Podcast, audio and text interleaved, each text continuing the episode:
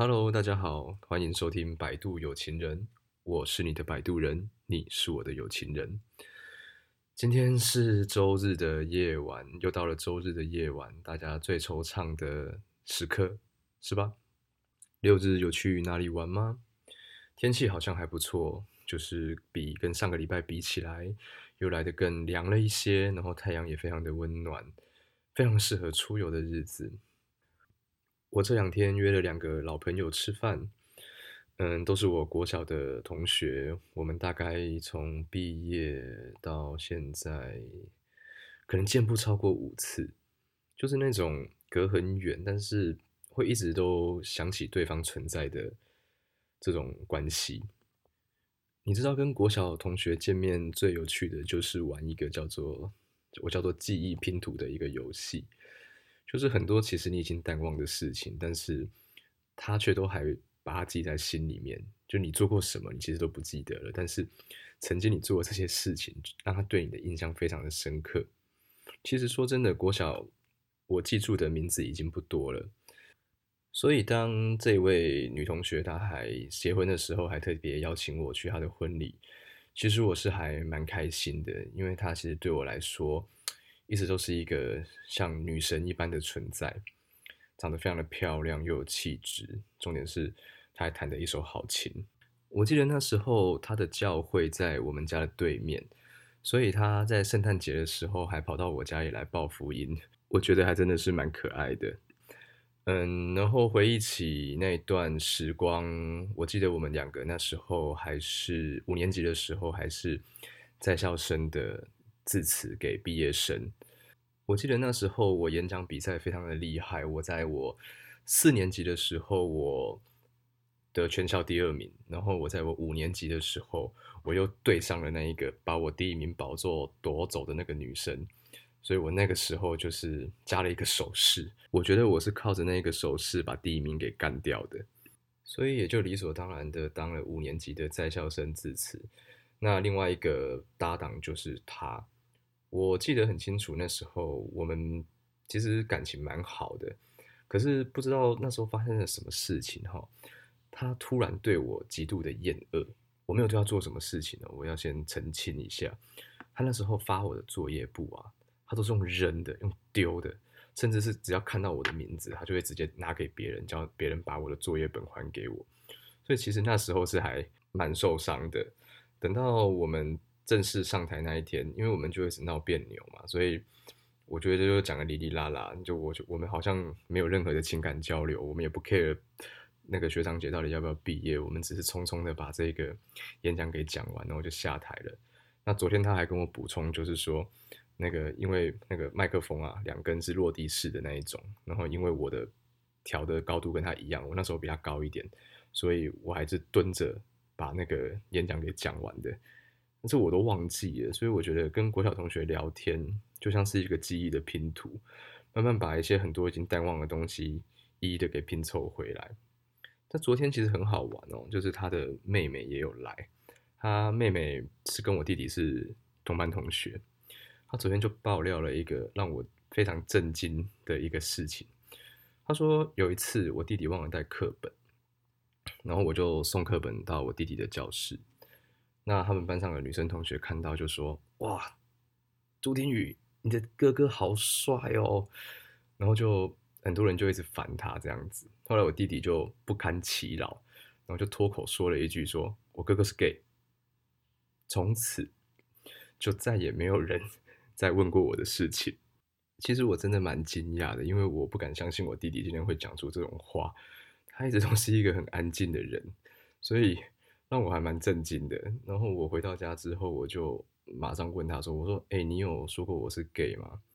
然后他就说：“哦，我不记得了，我不记得了。那是谁讲的？我不知道我自己讲过什么话。”他说：“他国小的记忆已经全部丧失了。”我想，好像真的蛮多人国小的记忆是一片空白。而我其实还蛮幸运的，我可以跟我一群国小同学，就是都还保持着一些联络。然后其实每次聚会都会再获取一片拼图，然后得知一些当年一些很有趣的事情。嗯，我记得我有一个小流氓的国小同学，他以前就是像是那个班级的一个老大，就很喜欢找我一起去跟他维事。就每次不是国小都看谁不顺眼，然后他们的格斗就是叫到躲避球场，然后叫他立正站好，然后就拿躲避球砸他嘛。就常常找我去跟他呀，就是去欺负同学或者去跟同学讨债。可是我也很聪明啊，就是每次我其实都会去。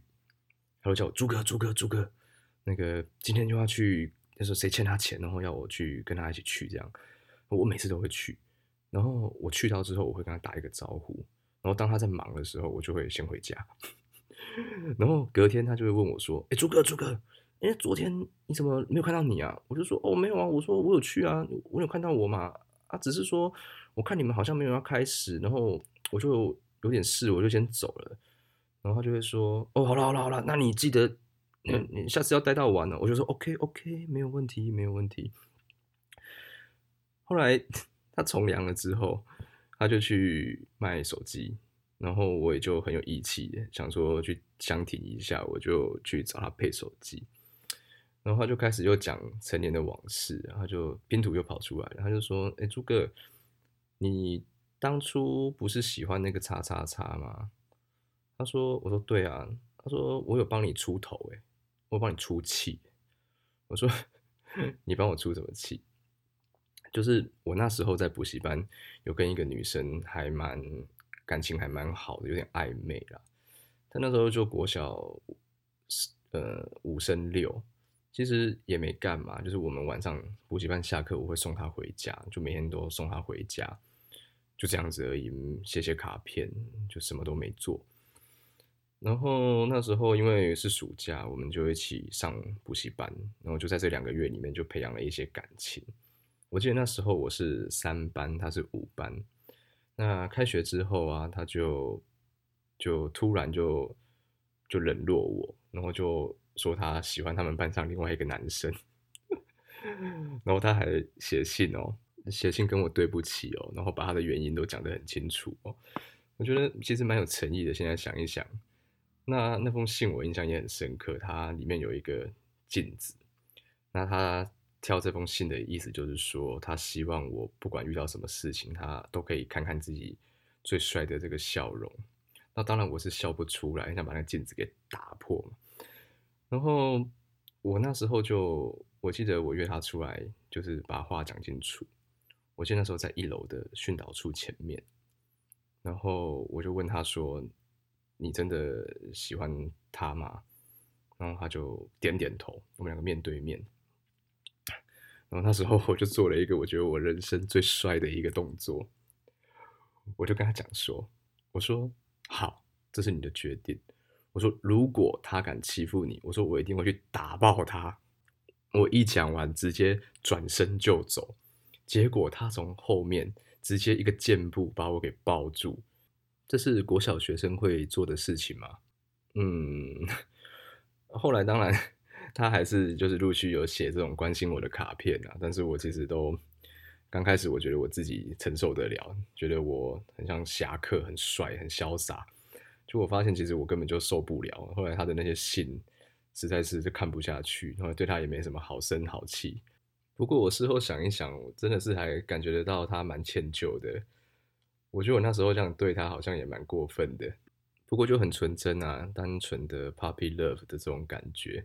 然后衔接刚刚那个卖手机的那个流氓朋友那边，那他刚刚说有帮我出气嘛？他帮我出气就是在那个女生跟我分手，算分手嘛，就当分手好了。那边，那他就有一次就是跟那个女生喜欢的那个男生在操场打篮球，然后他就讲到说，哎，那个。叉叉叉不是朱哥的女朋友吗？然后那个男生啊，他就说啊，朱松宇就是不够帅啊，所以嗯不 OK 啦。他反正就是讲一些跟我就讲一些五四三的的那种话。那你也知道那种流氓兄弟做大哥的，怎么允许自己的军师被这样欺负呢？然后他就说你乱说，他就揍他哎，他把他脚打到白咖呢。然后隔天。那个被打的男生就带他的朋友跑到他家里去按电铃，然后爸爸就去开门，他就看他爸爸就说：“可以不要，请你儿子不要打我的朋友吗？”我真的是笑死，笑到不行呢！就是没想到还有这一段哎，有人帮我出气耶！我被横刀夺爱，有人帮我出气耶！马上跟他配一只手机，以后我的手机都找他配了。